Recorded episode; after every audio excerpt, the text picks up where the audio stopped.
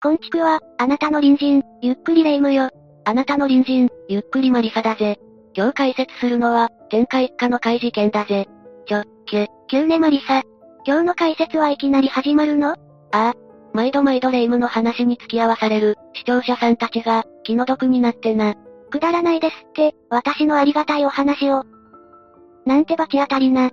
私の話を聞きたいって人は、日本全国津々浦々、2億人ぐらいいるって言われてるのよ。日本の人口は2023年は、1億2330万人で世界第12位だ。ちなみに2022年は、1億2560万人で世界第11位なんだぜ。いくらなんでも2億人は盛りすぎだろ。ぐぬぬ。この際、インターナショナルに、世界、って言っておくべきだったわ。ん？ちょっと待って。2022年の方が、人口多かったの？そうだな。2023年は、22年に比べて、230万人減っていることになるな。と、どういうこと？ま、まさか。ああ、そのまさかだ。そんな、もう食料人類の世界が始まっていたなんて。恐ろしいわ。違う、少子高齢化が進んでいるんだ。っていうか、漫画の読みすぎだぞレイム。毎月、結構な請求が来てるんだからな。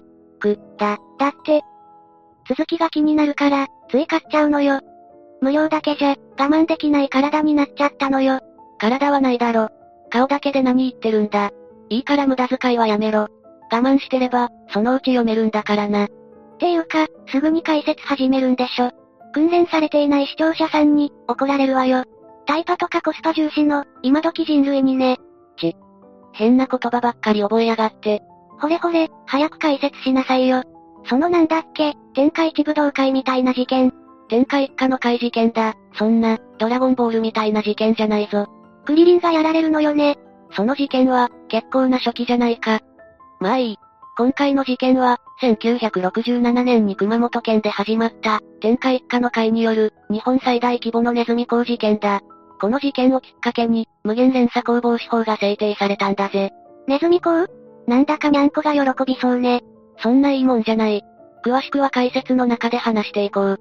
それじゃ、みんなも、それではゆっくりしていってね。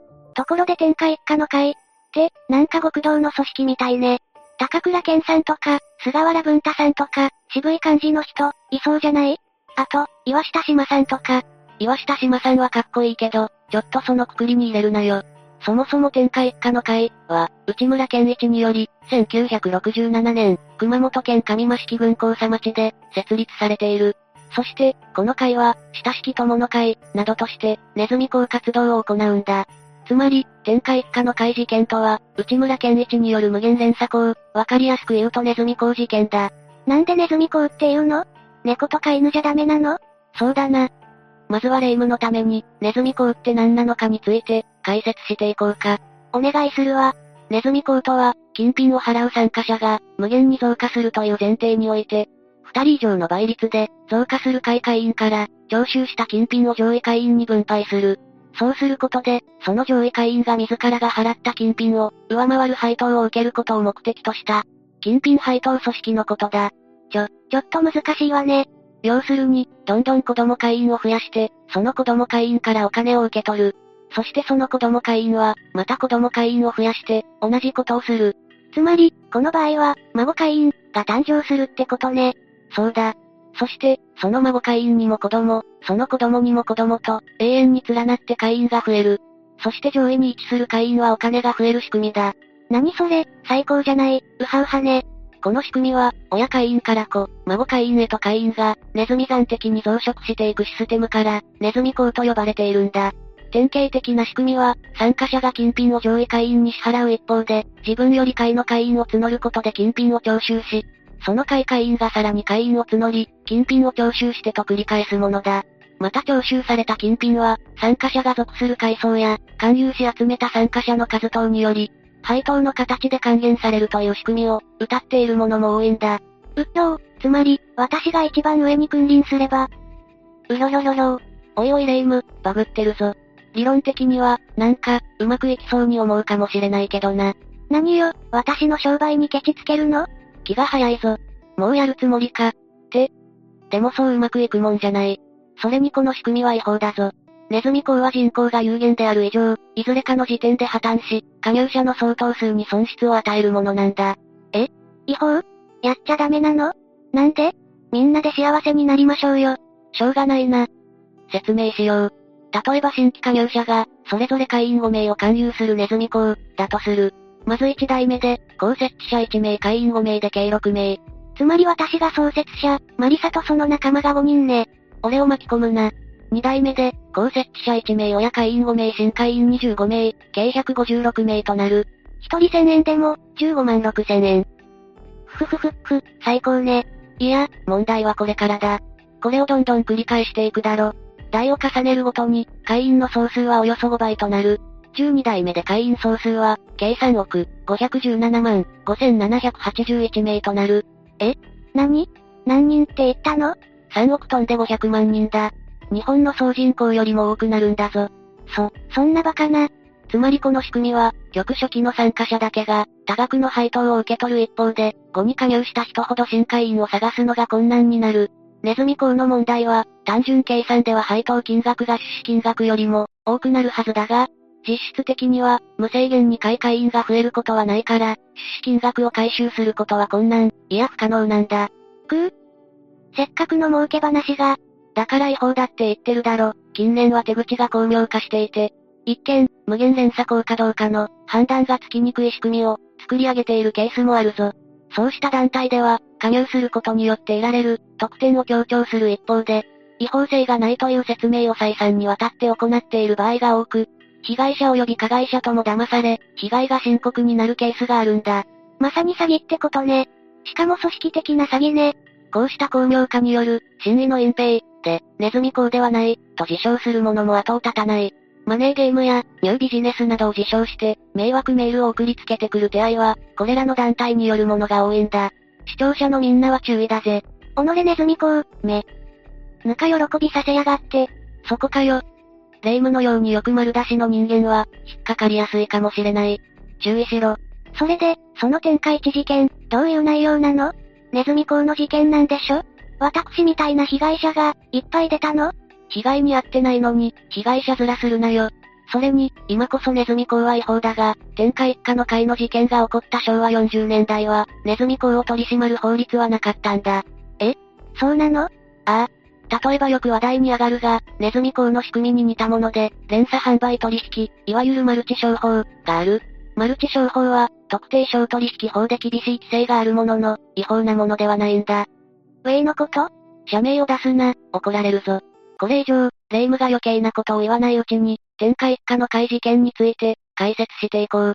まず、ネズミ講を運営していた、天下一家の会の創立者である内村健一は、親しき友の会に入会した会員に対して、このように話していた。ようこそ、友の会へ。会員になったあなたたちは、本部が指定する5代上位の会員に、1000円を送金してください。本部には入会金、1028円を送金してください。あなたたちは4人の新会員を勧誘して、入会させましょう。そうすると、その子会員がさらに4人を勧誘し、さらに孫会員が同じ活動を行うと、なんと合計で102万4000円の配当を受け取れるのです、と説明し、延べ約120万人から、約1896億円を集めていたんだ。ちょ、ちょっと、120万人 ?1896 億円って、凄まじいわね。ああ。しかしこの仕組みで、配当を得られなかった会員たちが、入会金の返還を求めて提訴したんだ。内村はパンフレットなどで、親しき友の会に入会すれば、二人の子会員を勧誘するだけで、数ヶ月後には、満額の送金を受けられると、宣伝していた。でも、マリサの話だと、これって、破綻する仕組みなのよね？そうだ。一人が二人を勧誘していけば、計算上は28代目で、日本の人口を超えてしまう。これはさっき解説した通りだな。しかも勧誘された人が、みんな会員になるわけでもないんだ。労せず一攫千金を夢見る、人間の金銭的欲望を駆り立て、労働意欲を喪失させることにもなる。また、こういった勧誘で、人間関係を破壊し混乱を引き起こす、詐欺的な勧誘が行われることにもなった。会員の中には、この仕組みで行き詰まったため、倒産や休業に追い込まれた人や、氷菓子から借金をしてしまい、返済に困ったり、いわゆる夜逃げをした人、信用を失った人、こういう人たちが多数出てしまう。その挙句に自殺をした人もいたんだ。120万人も被害者がいたんだし、金額が金額だから、相当大きな金額を、取られた人もいたのかもしれないわね。この事件では、学生にまで会員の勧誘が行われ、特に体育会系の学生たちは、先輩から後輩へ会員への勧誘がされたことで、断れずに、消費者金融で借り入れを行う学生もいたんだ。体育会系だと、先輩後輩の関係がきついから、余計にヤバいわよね。それにしても学生までって、天下一家の会は、他に相互経済協力会、交通安全マイハウス友の会、中小企業経済協力会、などの、ネズミ校組織を運営していた。中には交通事故による死亡などの場合には、見舞金が出るといった、共済的な性質を謳った、ネズミ校もあったんだ。余計に悪質ね。勧誘した人も、された人も、どっちも不幸になる仕組みって、最悪じゃないの。また、このネズミ講に参加していた有名人には、内村の従軍時代の上官であった、霊戦搭乗員の坂井三郎がいる。それって知ってるわ、大空の侍って本、読んだことあるわよ。彼は、どうやら広告塔にもなっていたようなんだ。懐かしい名前が出てきたわね。っていうか、残念な出方だけど。そうだな。坂井三郎って誰だ？って人のために、簡単に紹介しておこうか。坂井三郎は日本の海軍軍人だ。ポツダム進級により最終階級は海軍中尉。太平洋戦争におけるエースパイロットだ。霊夢も行っていた通り、序章大空の侍は有名だ。撃墜数は自称64機だが、公認撃墜数は28機だ。そんな人も、天下一家の会に加入してたのね。結局このネズミ校組織は、行き詰まり、配当が受け取れなくなる。すると会員たちは、こんな契約は公序良俗に反して無効であり、支払ったお金をすべて返してもらいたい、と、主張し始めたんだ。会員の訴えに内村は、会員たちは高順位会員から、送金を受ける地位を取得し、見舞金を受領し得る権利、保養上利用し得る権利を取得したのであり、現に会員らの中には、高順位会員から送金を受けた者、見舞金を取得した者、保養上利用した者が多数いる。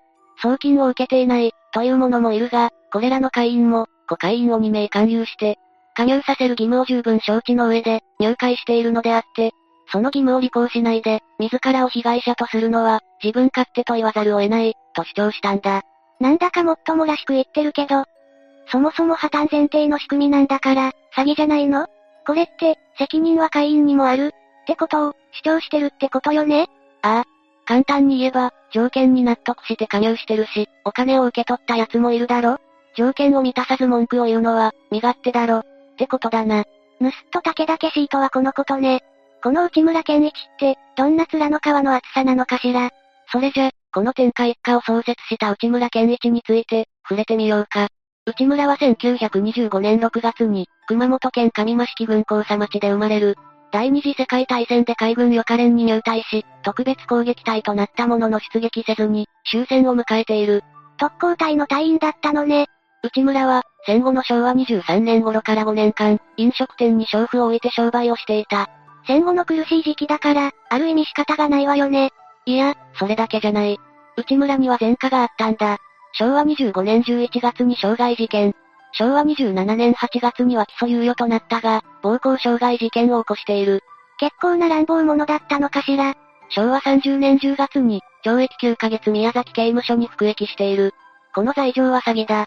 詐欺昭和31年12月には、職安法違反での起訴猶予処分。さらに昭和41年5月には、罰金3万円横領での起訴猶予処分。結構な犯罪者じゃない。しかもこれだけしてるってことは、反省してないわね。このうちの傷害、暴行は、逃げた娼婦を連れ戻し、暴行した際の罪で、職安法違反は娼婦を他の店に売った罪だった。どうしようもない感じね。裏街道まっしぐらじゃないの。いや、実は内村はその後、第一生命保険の外交員となり、腕利きのセールスマンだったと言われているんだ。え？えと、どういうこと？内村氏をよく知る人間や、実際に被害に遭った人間に聞くと、口下手で一見、トップセールスだった外交員とは思えないような、穏やかに要件だけを淡々と話す人だったと、言われている。ってことは、トップセールスマンだったってこと？その後のことを知ってると、怖いわね。加えて妻には遊郭新月の経営を任せていた。何かしらお金に関する、凄まじい執着のようなものを感じるわね。特攻隊に行ったことが関係しているのかしらかもしれないな。だがその後内村は、持病の糖尿病が悪化し入院することになる。そしてこの入院中に、保険外交員のノルマシステム、代理店制度等をモチーフにし、加えて九州地方で盛んに行われていた、頼もし校、一種の無人に似た相互扶助制度から、天下一家の会の着想を得たと言われている。また天下一家の思想は、内村夫婦の仲人だった西村天蔵が主張した、宇宙一体の生命論に立脚する平和思想、から、借用したと言われている。なんか宗教的なものかしら？その思想について、詳しくはわからない。平和思想とは言っているが、1967年に内村は自宅を本部とし、第一相互経済研究所を創立する。そこを本拠に、親しき友の会、というネズミ校を開始した。これが大当たりして設立3年にして、熊本市に本部ビルを構えるまでに成長する。だが同年、熊本国税局が所得税脱税の容疑で、内村と研究所を捜索、熊本地方検察庁に告発し、1972年に内村は逮捕されるんだ。内村は研究所自体が、人格なき社団、であり、個人的な所得ではないと主張したが、裁判所は、第一相互経済研究所天下一家の会は、内村が個人的に管理運営しているものであり、内村とほぼ一体であると認定した。まあそんな言い訳、通らないわよね。っていうか、人格なき社団って何？ちなみに人格なき社団、とは、社団としての実質を備えていながら、法令上の要件を満たさないために、法人としての登記ができないか、これを行っていないために、法人格を有しない社団のことだ。ドイツ法や日本法における概念だな。法人格がないため人格なき社団、人格のない社団、とも言うぞ。なんか難しいわね。法律に詳しい人、教えてくれメンス。結局、内村は脱税で有罪判決を受け、懲役3年執行猶予3年、罰金7億円の刑が確定した。ただ、裁判で争っている中でも、新たに花野は、や大志向を始めるなど、ネズミ講を継続し続けている上に、批判が強くなるにつれ、次第に、天下一家の思想に立脚し、宣伝する団体、だと、強調するようになったんだ。雲行きが怪しくなってきたわね。宗教にくら替えかしら。そもそもどんな思想なのよ。天下一家の会の思想とは、本会は天下一家の会の思想である人類としての、真理と生命を知り、真は、助け合いの精神を家族の中に培い、物心両面をもって相互扶助し、人間性豊かな社会人を作り、平和な社会福祉を実現し国民として、祖国愛を知らしめるとともに、生命に尊厳、人類の幸せを自覚せしめ、世界に平和に貢献することを目的とする、と、掲げている。大層なことを言っているけど、やっていることは、詐欺なのよね。それじゃ最後に、内村に対する刑事罰について、解説していこうか。内村については、脱税で有罪判決が確定しているが、詐欺罪、司法違反のいずれについても、罪に問われていないんだ。ちょ、なんでなの？まず詐欺罪が成立するためには、疑問、つまり騙すことの恋が必要なんだ。いやいやいや、どう考えても騙してるでしょ。結果的にはな。だがネズミ講の場合、会員が努力してネズミ講を順調に行うことができれば、多額の収入を得られること自体は事実で、結果的に損をしても疑問の恋には該当しないと考えられるんだ。もちろんこのような考え方には反対意見もあるけどな。恋じゃないからってこと？いや、おかしいでしょ。また、司法には次のような趣旨の規定がある。一つ目は不特定多数のものに対して、後日出資の払い戻しとして、出資金以上の金銭を支払うべき旨を明示して、または暗黙のうちに示して、出資金を受け入れてはならない、というもの。二つ目は法律に特別の規定のあるもの以外は、業として預かり金、不特定多数のものからの、金銭の受け入れをしてはならない、という規定だ。このため、熊本地検は大倉省とともに、会の入会金の性質を検討してみたんだが、出資金の返還を約束しているのではなく、5会員からの送金で得られることから、出資金預かり金として捉えることは困難であるとし、司法違反での立件を断念したんだ。法律の穴をついた仕組みってことなのね。内村を何とかすることはできないの？なお内村逮捕の7年後である、1978年に、無限連鎖行の防止に関する法律が制定されたんだが、憲法の訴求処罰禁止規定により、同法施行前の事件である、天下一家の会には、適用されないんだ。法律って、遡っては適用できないのよね。内村は所得税法違反で起訴され、懲役3年執行猶予3年、罰金7億円の判決が確定し、罰金を全額払えないために収監された。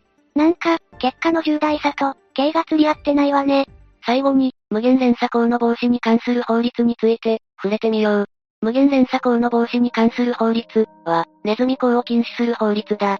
法令番号は昭和53年法律第101号。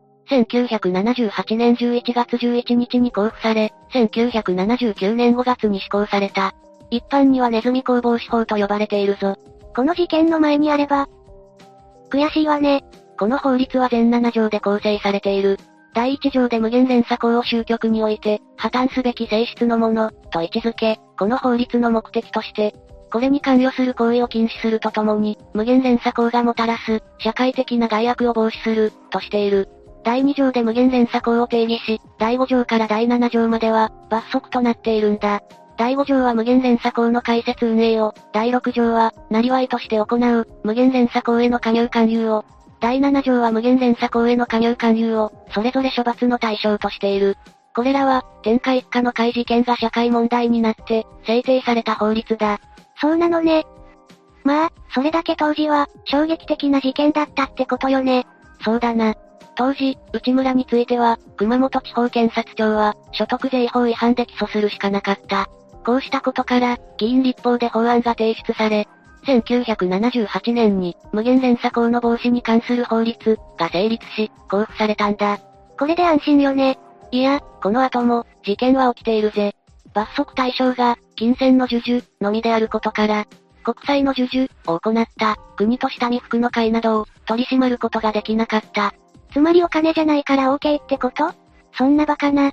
国とした未服の会事件は、1987年から1988年に起きた、ネズミ講事件だ。ネズミ講ではあったが、当時の無限連鎖講の防止に関する法律が、金銭の授受、のみを、罰則対象に挙げていたことに着目し、国債30万円分を購入して、それを加入権利として授受し、会が指定する上位会員2人に、15万円ずつ郵送する、というシステムを取っていたんだ。詐欺師は、こういった法律の抜け穴をよく見つけるわね。違うことにその頭を使いなさいよ。ただ、資金調達を目的として、一部の会員の間で現金のやり取りがあった。これは1988年当時でも違法となっていた。また勧誘の際には国民金融公庫から、無担保融資が受けられる、としていたんだ。借金してでも、儲けたい、って気持ちを利用して、金を集めるのね。ほんとずる賢いわね。悪い奴は頭が回るから、どんな時でも抜け穴を見つけて、稼いでいるぞ。注意が必要だな。その後、無限連鎖項の防止に関する法律は、国とした未服の会事件などの実例から、1988年に、金銭の授受、という文言が、金品の授受、に改正され、国債なども対象とすることになったんだ。一文字違いで取り締まれないなんて、ちょっと間抜けな気もするわね。残念ながら、天下一家の会がなくなった現代でも、ネズミ講の被害は後を絶たない。人生を変えたいと思って、勝負に出てみようと思ったことがある人は、いるだろうからな。まあ結局、そんな美味しい話は、簡単に転がってないってことよね。そういうことだ。うまい話が出てきたり、人に紹介されても一度落ち着いて、よく考えてみてほしい。みんなは、1日1時間あることをするだけで、月収100万円、という甘い話に、乗ってしまわないようにな。なになにそんな美味しい話があるの？ちょっとマリサ、教えなさいよ。言ってるそばからこれだ。レイム、いい加減に目を覚ませ。大丈夫よ、私はいつも、お目目パッチリよ。そうだな。お前の目は、素晴らしい節穴っぷりだが。それって褒めてるのよね？私の瞳が真っ黒で、綺麗ってことでしょ？そうだな。もうそれでいい。視聴者のみんなの隣にも、危険なうまい話が、転がっているかもしれない。え、そうなの、いいわね。もし、そんなうまい話を知ってるって人いたら、ぜひ教えてね。うへへへへ。レイム、被害者はまだしも、加害者にはなるんじゃないぞ。大丈夫よ。これからの私のキャッチコピーは、ネズミの王に俺はなる、ね。はい、それ即逮捕。それじゃ、次回までのお別れだ。それまで皆が、無事に過ごしていることを祈ってるぜ。それじゃ、次回も私たちの隣人として、ゆっくりしていってね。